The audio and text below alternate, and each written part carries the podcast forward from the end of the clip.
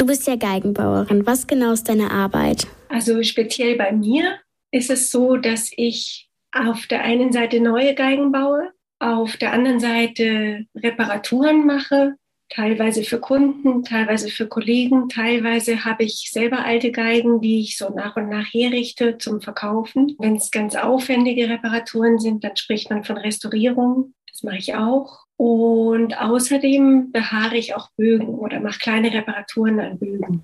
Wie bist du dazu gekommen, Geigenbauerin zu werden? Genau, also eben, weil ich selber spiele. Und ähm, der Bruder von meiner Geigenlehrerin, der ist auch Geigenbauer und der hat in Cremona, in der Stadt, wo Stradivari und die großen Geigenbauer herkommen, ähm, da hat er Geigenbau gelernt. Und als ich ihre Schülerin war. Als ich 17 Jahre alt war, ist sie mit uns, mit ihren Schülern da nach Italien gefahren und dann haben wir uns das in Cremona alles angeschaut und das fand ich total toll. Und äh, habe mir damals gedacht, vielleicht mache ich das auch mal, aber nicht so richtig ernsthaft. Und irgendwie habe ich es dann doch gemacht später. Ähm, woraus besteht eine Geige? Aus Fichtenholz. Die Decke ist aus Fichtenholz und ähm, der Rest vom Korpus, also die Seitenwände, die Zagen und der Boden und der Hals, das ist aus Ahorn, aus Bergahorn. Und auch die Fichte, die wächst auch auf dem Berg. Das muss hochwachsen, damit es kalt ist, damit es nicht so schnell wächst und damit die, das Holz langsam wächst und dadurch eine andere Dichtigkeit hat. Und dann gibt's noch Ebenholz. Das Griffbrett ist aus Ebenholz, das schwarze. Und dann gibt's noch so Kleinteile, also die Wirbel oder der Seitenhalter, die können auch aus anderen Hölzern sein, also Ebenholz oder Buchsbaum oder Obsthölzer nennt man jetzt auch manchmal. Das sind so die wichtigsten Materialien. Und wie lange brauchst du, um eine Geige zu bauen? Das kann ich schlecht sagen, weil ich ja nicht so ganz am Stück an einer Geige baue und zwischendurch auch immer andere Sachen mache. Aber man sagt so grob 200 Stunden ungefähr braucht man für eine Geige. Ohne Lackierung. Oh, das ist ja ganz schön viel. Ja. Und was ist das Schwerste daran, eine Geige zu bauen? Ich glaube, das Schwerste ist, dass man eben richtig auf das Holz eingeht und das eben so bearbeitet, dass es am besten klingt, möglichst. Das ist auch eine Erfahrungssache, weil du musst eben auf jedes Holz, jedes Holz ist anders und du musst auf jedes Holz ein bisschen anders eingehen.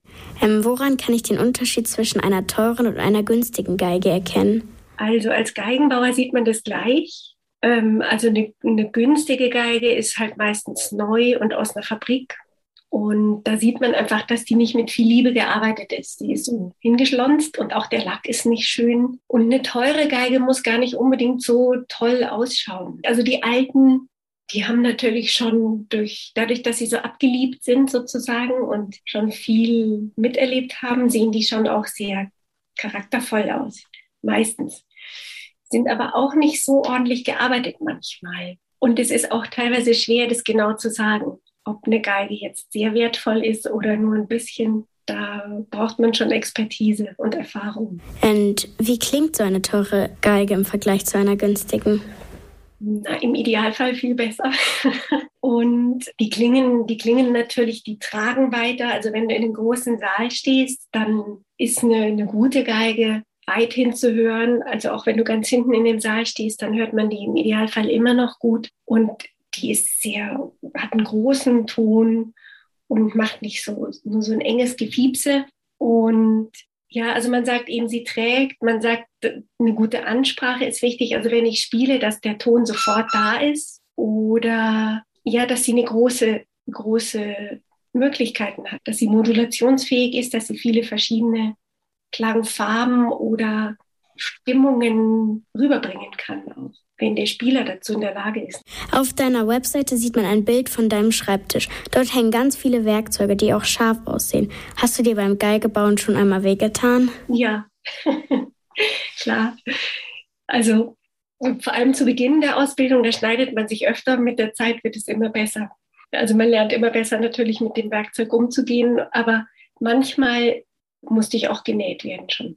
Und jetzt letzte Frage. Welche Geige ist deine Lieblingsgeige? meine Lieblingsgeige, das ändert sich immer ein bisschen mit der Zeit. Früher war es die Geige, die ich gespielt hatte.